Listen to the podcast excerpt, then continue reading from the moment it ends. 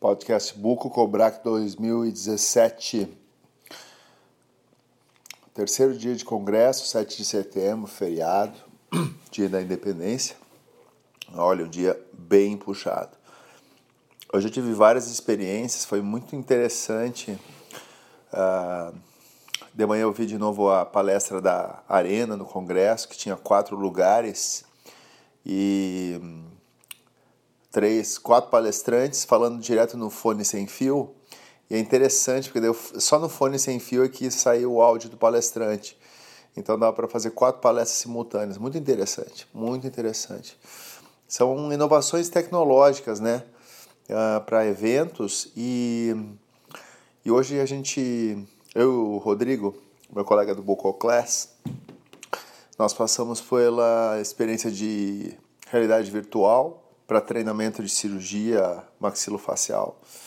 Por sinal, uma das experiências mais disruptivas, né, que, que eu já passei, porque realmente assim, é, eu passei por um período de treinamento na minha residência, na minha época que eu queria ser bucomaxilofacial, em que a gente estudava muito, via muito e depois fazia o procedimento.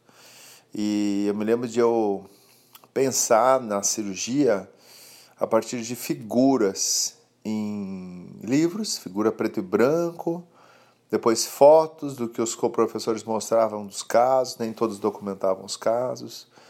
Uh, eu me lembro de eu ficar na biblioteca da faculdade, quando eu estava fazendo a residência, e algumas técnicas, né, uh, tinham uh, livros de livros. Tinham fitas VHS. Algumas das pessoas que escutaram esse podcast não vão ter nem ideia do que é um VHS, mas a VHS é o seguinte: é como se fosse uma fita de áudio, mas é para vídeo. E essas fitas eram compradas a peso de ouro, importadas algumas dos Estados Unidos, Europa, e elas mostravam técnicas cirúrgicas filmadas de uma forma muito bacana. Mas o que acontecia? Você agendava a cirurgia, eu particularmente agendava a cirurgia um mês antes, uh, me preparava, eu procurava estudar tudo, tudo, tudo sobre a técnica. Para entrar na residência já tinha que ter estudado sobre a técnica, né? mas eu estudava tudo sobre a técnica. Depois de estudar tudo sobre a técnica, eu estudava tudo que podia dar errado e tratamento, né? ou seja, estudava todas as possíveis complicações que tinham documentação naquela época. Né? Eu me lembro de um livro de uns autores chamava Caban, Pogrel e Perrault. Uh, chamava Complications in Oral Maxillofacial Surgery. Foi um dos primeiros livros que eu, que eu adquiri na residência porque eu pensava assim, como eu estou fazendo minha primeira cirurgia dessa técnica, eu preciso aprender tudo que possa, possa dar errado para saber consertar, pelo menos, né? antes de e junto com o estudo da execução correta da técnica, né? E isso me dava muita segurança mental de executar os procedimentos cirúrgicos, né? E inclusive em função disso, acabava, eu acabava é, operando bem mais tranquilo, a cirurgia acabava dando muito certo. Mas o processo de aprendizado para pré-cirurgia era bem interessante. Ele funcionava assim, né? Estudo de figuras, depois, quando possível, uh, assistir filmes e só. E o resto era o treino no próprio paciente. Hoje, eu vivenciei uma experiência que, se eu tivesse vivenciado essa experiência há 17 anos atrás, quando eu estava na residência, olha, teria sido muito diferente a experiência e, a, e o desenrolar da minha curva de aprendizado.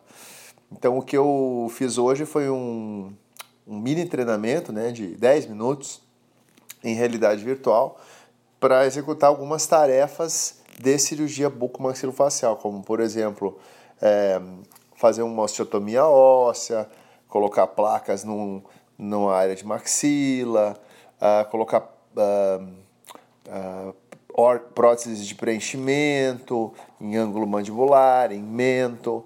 Então, isso tudo com uma vivência, vivenciando com um óculos de realidade virtual, chama Oculus Rift, que é um que a empresa do Facebook está investindo, né? E além desse óculos, um, dois joystick, né? dois controles que vão na, um na mão esquerda e outro na direita, que permitem você fazer uma, uma experiência de manipulação, né? como se fosse controle da, do que seriam as suas mãos nas luvas no programa. Olha, sensacional, sensacional.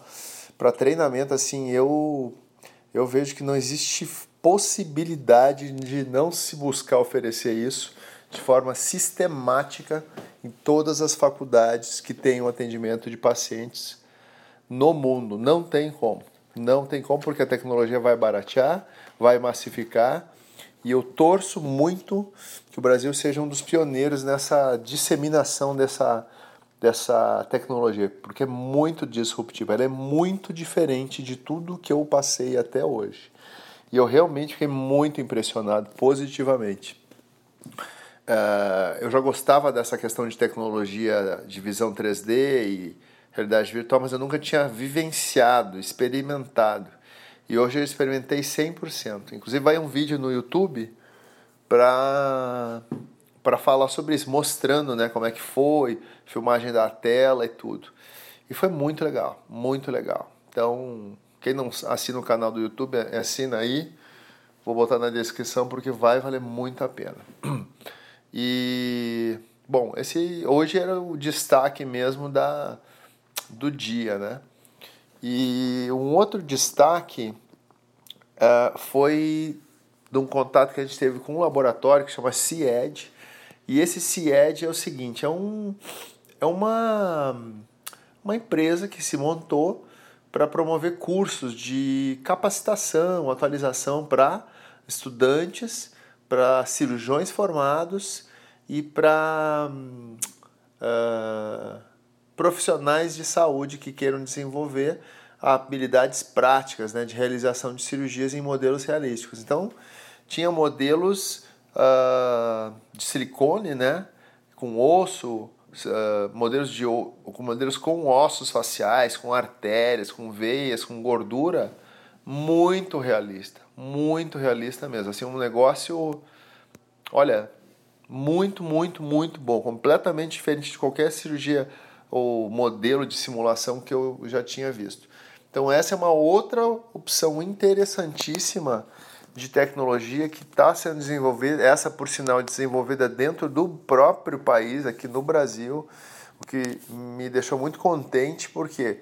Porque é algo que dá para sentar e conversar com o desenvolvedor e interagir, dizer, olha, pense em fazer modelo para isso, melhora isso, melhora aquilo. Então, isso é muito legal, muito legal. Essa é uma tecnologia também que vai disparar. Ou seja, tudo é no intuito de capacitar e melhorar o, o futuro cirurgião, né?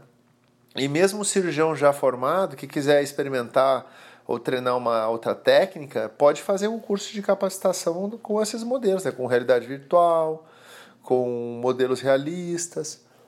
Então, olha, isso o grande destaque do dia.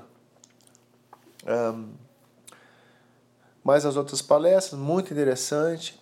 Hoje, de novo, ouvi o meu prof, o professor Jackson, de Sacramento, Califórnia, falando sobre a questão que é impossível uh, deixar de se adaptar às mudanças e ainda assim sabendo do seguinte, que assim que o cirurgião, a classe, a especialidade tiver terminado de se adaptar às mudanças, novas mudanças aparecerão. Então, assim, é a questão de passar a vida inteira estudando. E eu achei muito bacana, pelo seguinte, porque uh, eu acredito que quem esteja ouvindo esse podcast também gosta de estudar ou busca a melhoria contínua e hum, eu me identifiquei muito com, com o que eu escutei nessa palestra. Então, eu não quero me alongar muito, já falamos de três insights que foi, foram tecnologia de realidade virtual, filmagem 360, tecnologia de cirurgia realística com modelos realísticos para cirurgia simulada e três, a a adaptação às mudanças tecnológicas que estão no ritmo cada vez mais rápido. Então, fica aí a dica. Um grande abraço e até o próximo podcast de Buco. Tchau, tchau.